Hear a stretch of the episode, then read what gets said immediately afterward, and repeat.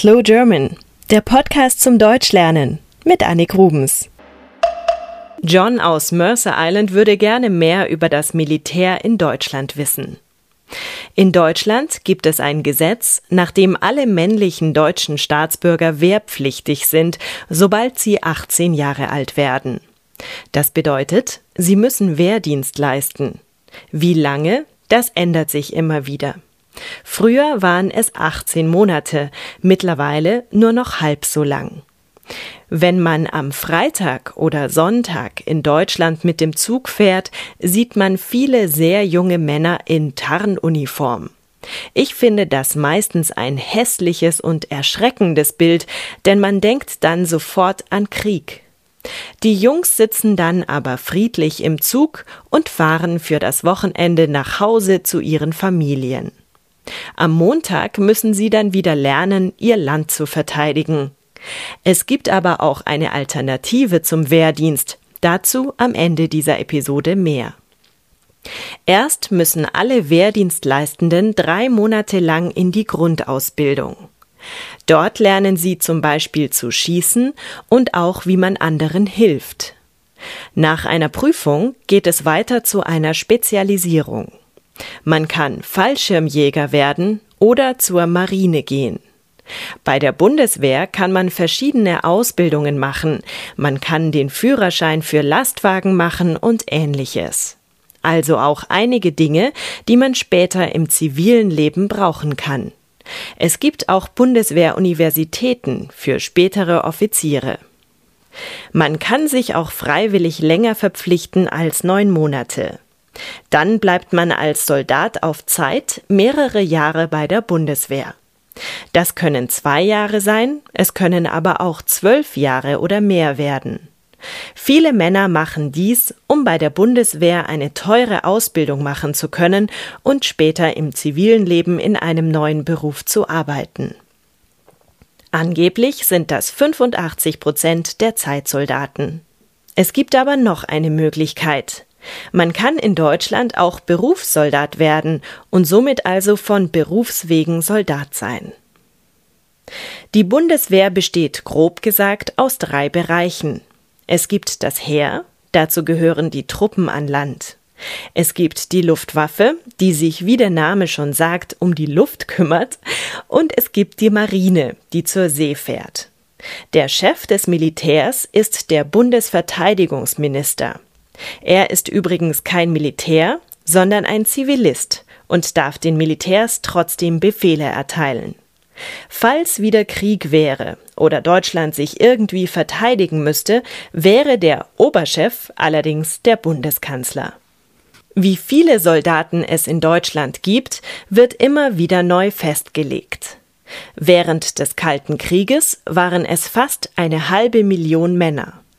Nach dem Fall der Mauer und der Wiedervereinigung Deutschlands waren es 370.000. Bis nächstes Jahr sollen es 250.000 sein. Übrigens gibt es seit 2001 auch Frauen bei der Bundeswehr. Sie müssen allerdings keinen Wehrdienst leisten, sondern können rein freiwillig zur Bundeswehr gehen. Ungefähr 15 Prozent der deutschen Soldaten sind Frauen. Ein funktionierendes Militär zu haben, kostet viel Geld. 2009 sollen in Deutschland 31 Milliarden Euro ausgegeben werden. Es gibt immer wieder Diskussionen im Land, ob dieses Geld richtig investiert ist und ob man es nicht lieber für Bereiche wie die Bildung ausgeben sollte. Wie kommt man als junger Mann zur Bundeswehr? Man muss zur sogenannten Musterung. Das ist eine Untersuchung bei einem speziellen Arzt. Hier wird er gemessen, gewogen und befragt. Dann muss er eine Urinprobe abgeben, einen Seh- und Hörtest machen und dann werden ihm Puls und Blutdruck gemessen. Nach weiteren Kontrollen entscheidet der Arzt, ob der Bewerber fit genug ist für das Militär.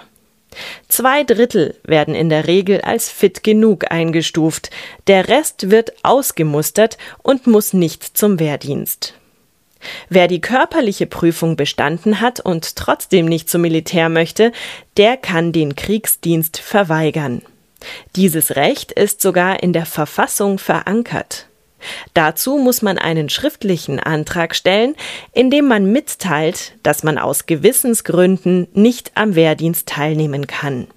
Die Begründung lautet einfach, dass man es nicht ertragen kann, eine Waffe zu benutzen. Wird dem Antrag stattgegeben, kann man einen sogenannten zivilen Ersatzdienst leisten. In der Umgangssprache wird er einfach Zivildienst genannt. Ein Zivildienstleistender, kurz Zivi, verrichtet neun Monate in einer sozialen Einrichtung, also genauso lang wie seine Kollegen beim Militär. Zivis arbeiten zum Beispiel in der Kranken- oder Altenpflege, sie fahren Krankenwagen oder helfen in Kindergärten aus. Oft betreuen sie auch behinderte Menschen. So, das waren jetzt einige Informationen zum Bereich Militär und Zivildienst. Das ist natürlich mal wieder ein Thema, zu dem man noch viel mehr erzählen könnte. Zum Beispiel auch über die Geschichte des Militärs. Aber das könnt ihr alles im Internet nachlesen. Zum Schluss mal wieder deutsche Musik und zwar von der Band Bilk das Lied Phänomenal. Das ist ja phänomenal, geradezu perfekt, was du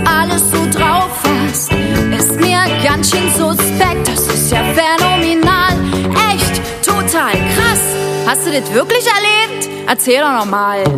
Das ist ja phänomenal, geradezu perfekt, was du alles so drauf hast. Ist mir ganz schön suspekt, das ist ja phänomenal. Das ist, das ist wirklich total krass. Sag mal, hast du das wirklich erlebt?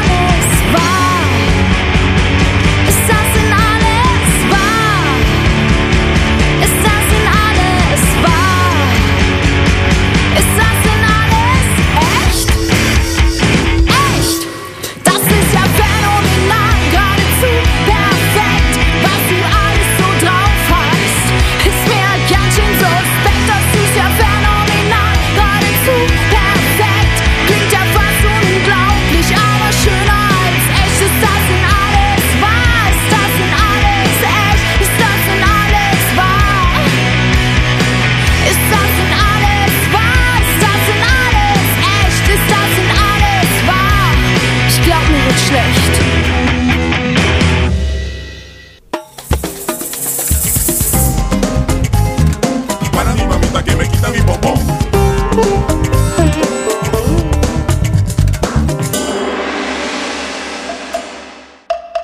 Slow German ist ein privater Podcast. Ihr könnt die Texte zu jeder Folge auf der Internetseite slowgerman.com nachlesen. Der Text erscheint auch auf eurem iPod. Ich freue mich, wenn ihr mir im Internet einen kurzen Kommentar hinterlasst. Oder schreibt mir eine E-Mail an podcast at slowgerman.com. Ihr könnt mich auch gerne auf Twitter verfolgen oder per Skype. Mein Name dort ist Annik Rubens. A-N-N-I-K-R-U-B-E-N-S. Wenn ihr schon ein bisschen besser Deutsch sprecht oder versteht, dann empfehle ich euch meinen deutschen Podcast Schlaflos in München. Zu finden auf schlaflosinmünchen.com. Wenn ihr mehr deutsche und internationale Podcasts sucht, ich empfehle einige auf 99podcasts.de. Deutsche Musik, Filme und Bücher findet ihr auf slowgerman.com. Bis zum nächsten Mal.